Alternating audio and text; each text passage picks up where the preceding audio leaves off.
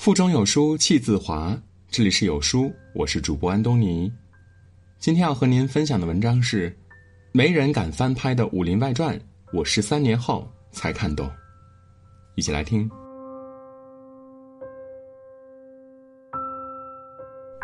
嘿，兄弟，我们好久不见，你在哪里？熟悉的音乐响起，当初郭芙蓉砸了同福客栈之后被掌柜扣押的画面仍在眼前。那时候，小郭一听说要在客栈干二十年杂役，吓得掉头就想跑了。掌柜的对他一脸坏笑的说：“二十年快得很，弹指一挥间，真的是快得很。一眨眼，十三载已经过去了。再看那个喜欢讲大道理的佟掌柜，却发现他骨子里比谁都争强好胜。行走江湖多年的白展堂，在情义面前。”也有点不够仗义，深情款款的吕秀才才是隐藏最深的渣男。低调本分的李大嘴，原来内心也有如此阴暗的一面。这部当年的下饭剧，等到成年了再拿来回味，才发现藏着那么多的人性现实。印象中，佟湘玉非常擅长教育别人，从第一集开始呢，他就金句频出。让很多人忽略的是，在教育方式上，佟湘玉其实是一个控制欲很强的人。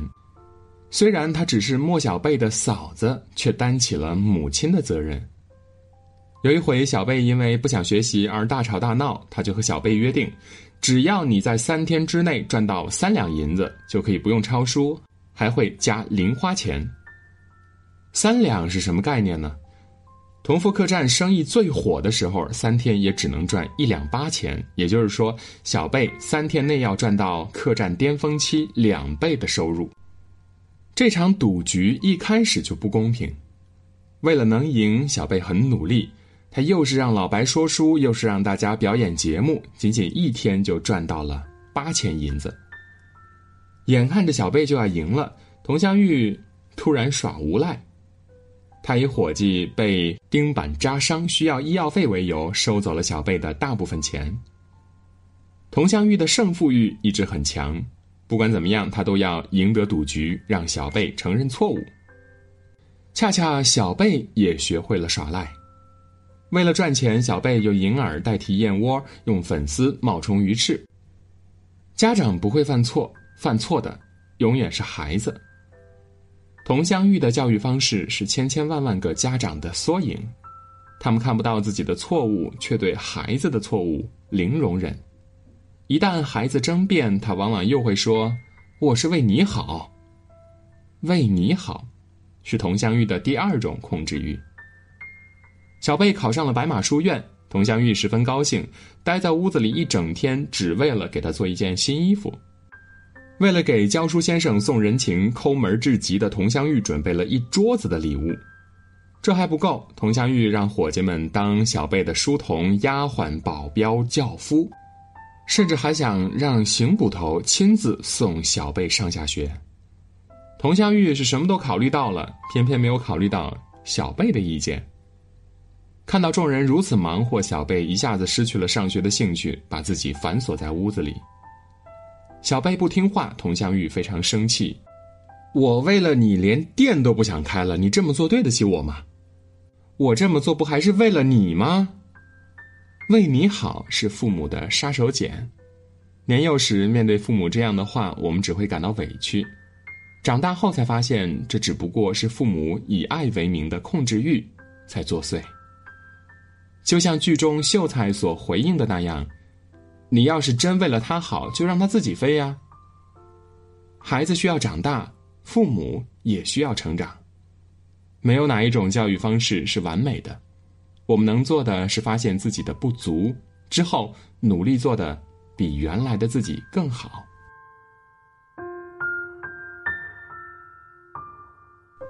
李大嘴作为一个厨子，在客栈中一直本本分分，甚至还有些胆小怯弱。但这仅限于他没有得势的时候。剧中有一回，大嘴自以为学了绝世武功，学成之后，他做的第一件事就是嘲讽小郭，试图引战。被老白拦下后，大嘴更是变本加厉，不仅对客栈众人横眉冷眼，更是时不时的就威吓小郭。如果不是这一幕，我们都忘了他原本做捕头的时候就横行霸道。只不过是厨子的身份抹去了他原本嚣张的气焰。仅仅是身份的转变，足以让大嘴完全变成另外一个人。小六也是剧中变化最大的人物之一。最初他是被邢捕头从乡下带来的迎亲小子，肉乎乎的脸蛋讨喜的很，见到谁都习惯性的喊一句：“给大哥大嫂道喜了。”跟在老邢身边办案，他左一句师傅，右一句师傅。听到老白开玩笑的说老邢没办过大案，小六立马拍桌子维护师傅。这样尊师重道的小六，却在顶替了师傅的职位后，变了一副嘴脸。看到佟掌柜仍然称呼老邢为捕头，小六立马咳嗽暗示。进了客栈之后呢，掌柜的给老邢倒水，他一把夺过了茶杯，故意让师傅用粗瓷碗喝水。更让人心凉的是，他对待人命的态度。钱夫人中毒假死，被列为嫌疑人的小贝偷跑出去搬救兵。小六得知后呢，瞬间狂喜，终于可以签发第一道通缉令了。大嘴为了请假装疯，为了防止大嘴发疯伤人，小六想把他带回衙门，无奈，这人疯了是不能立案的呀。因此，在误听了无双的禀报，以为大嘴死了的小六，第一反应是：死了，终于可以立案了。你很难再把这个一脸倨傲的人与从前那个傻小子联系起来。大嘴和小六这样的人身边不在少数，平日里他们总是表现的老实厚道，但老实背后的真面目，也许只有等到他们发迹后，才能看清。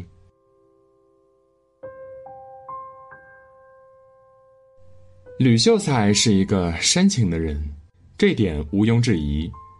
他有一段出了名的情话：“一辈子很短，如白驹过隙，转瞬即逝；可那种心情很长，如高山大川，绵延不绝。”更难得的是，他在行动上也做到了这种深情。小郭走后，秀才茶饭不思，寝食难安，天天像丢了魂儿一样。无双出现后，秀才虽然误会无双喜欢他，但也第一时间表明了自己的态度。这种深情没有持续多久，为了给哥哥报仇，姬无病把秀才和无双关进牢里当人质。无双想硬闯出去，反被柱子撞得不能动弹。看到无双痛苦的样子，秀才焦急的不知所措，连忙关心。无双问他。你是不是心疼我呀？秀才点了点头。一边是不知道要等到什么时候的小郭，一边是温柔贤淑的无双。秀才终于动摇了，和无双开始了暧昧。这种暧昧在小郭回来之后戛然而止。看到小郭回来，秀才迅速抛下了刚刚还你侬我侬的无双，向小郭深情忏悔。而无双则莫名其妙的成了第三者。秀才对待无双不主动、不拒绝、不负责，对待小郭也无法再做到专情。当大嘴问他说：“如果再让你选一次，你会选谁呢？”秀才首先是毫不犹豫的说：“当然是选小郭了。”但其后他又认真的思考了一下，那既然是假设，如果……我当初两个都娶了呢，这简直和渣男代表何书桓如出一辙呀！我不是世界上唯一一个对两个女人动心的男人吧？秀才对小郭的爱是真的，但是他摇摆不定、犹豫不决的渣男态度也是真的。年少的我们总以为深情就是爱情，却没看清楚那深情的背后也有一次次的动摇。和对他人的心动。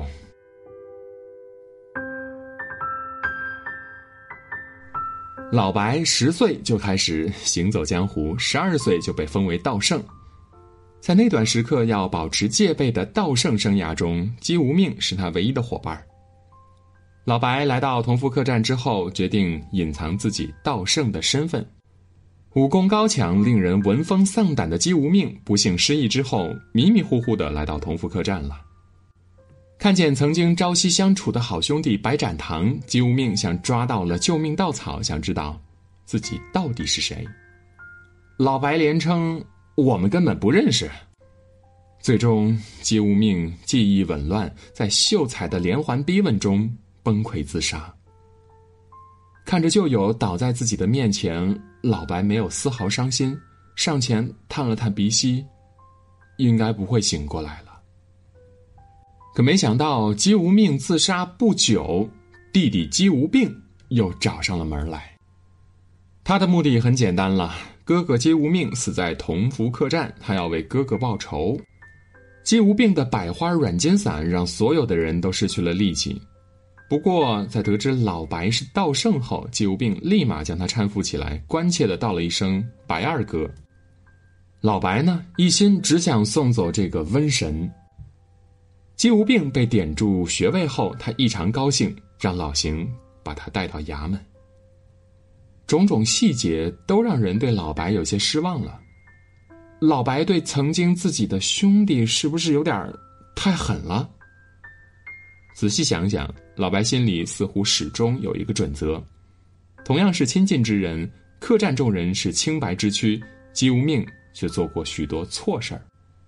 做了错事儿的人本来就应该受到惩罚，所以在老白眼里，姬无命只不过是得了他应有的下场，而他自己也因做过许多错事儿，一直活得胆战心惊。他不敢去衙门，听到有人喊抓贼，甚至会尿裤子。连李大嘴都评价他说：“老白是同福客栈里胆儿最小的一个人，一有风吹草动，第一个跑。”正是因为做了很多错事儿，老白才每天活在不安之中，也格外珍惜普通人的日子。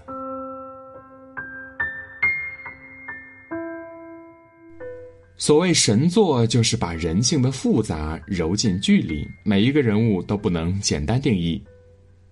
佟湘玉平日里唠唠叨叨，对莫小贝控制成狂，但发现自己做错时，他也会自我反省，试着去理解这个不那么听话的熊孩子。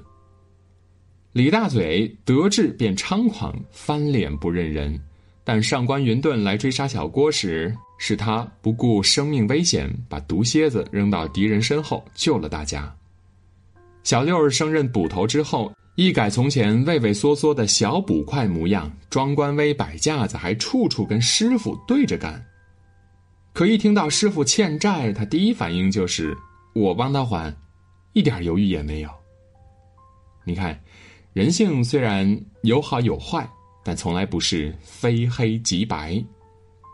他们是道中之圣，是食神传人，是关中大侠，也是同福客栈里的跑堂、厨子和账房。他们有阴暗的一面，但也有属于自己的可爱之处。他们有着各自的不如意，也因此血肉饱满，走进了我们的青春，也刻进了我们心里。这些人性百面，远比剧情更加动人。所以我们执拗的相信，他们还生活在栖霞镇里。佟湘玉追着日常逃单的客人叫道：“还没有付钱呢！”老白站在同福客栈的门口，笑脸相迎。客官，您里边请。小郭睡眼惺忪的打着哈欠，肩上挂着抹布，手里提着扫帚。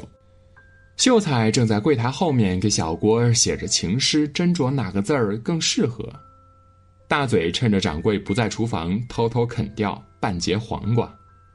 小贝鬼鬼祟祟的捂着书包跑出大门，又想着下课去西凉河摸鱼去。再次看着剧里笑笑闹闹的他们，仿佛回到了十二年前那个悠闲的下午。父母在耳旁喊着：“作业写完了没？”就知道看电视。那时的我们还不懂什么是江湖，不懂剧中人的嬉笑怒骂、爱恨情仇，我们还傻傻的以为真的有后八十回。现在的我们开始在各自的江湖中遍体鳞伤或得心应手，藏在《武林外传》背后的人性真理，大概。还需要一生去体会吧。曾经坐在电视机前笑着的我们，或许只是单纯的不想和这群人说再见吧。给文章点个再看吧，愿我们都能在《武林外传》中体悟出自己的人生。好书伴读，让阅读成为习惯。长按扫描文末的二维码，在有书公众号菜单免费领取五十二本好书，每天有主播读给你听。如果你喜欢今天的文章，记得在文章的末尾点个再看，或者把文章分享到朋友圈，让更多的人和有书一起成长。我是主播安东尼，明天清晨我依旧在有书等你。早安。